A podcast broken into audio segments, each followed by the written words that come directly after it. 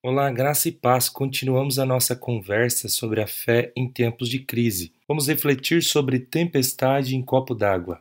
A palavra de hoje está em 1 Pedro, capítulo 5, versículo 7.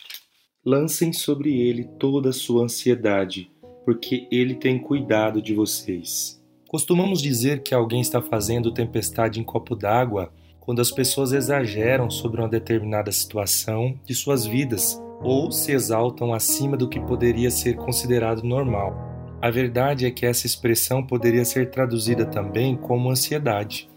Ansiedade é a busca pelo que não foi ou poderia ser. É viver no ainda não ou no talvez nunca. Quem faz tempestade em um copo d'água geralmente não considera muito o que está diante de si no hoje, as oportunidades, as pessoas que ainda estão aqui, bem como os recursos que, por mais escassos, ainda estão aqui. Jesus, em certa ocasião, falou sobre isso.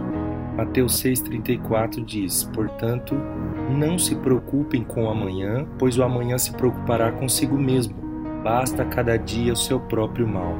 O que Jesus está dizendo é: não se ocupe demais com as coisas de ontem, nem perca a vida e a confiança em Deus se gastando demais com o amanhã, mas aprenda a confiar que Deus continua cuidando de você e o presente, as coisas boas de hoje, o amor das pessoas à sua volta hoje e ainda os recursos de hoje é prova do Deus que está com você hoje. Portanto, vamos lançar a Jesus toda a nossa ansiedade, na certeza, na confiança que hoje Ele tem cuidado de nós. Fique em paz hoje.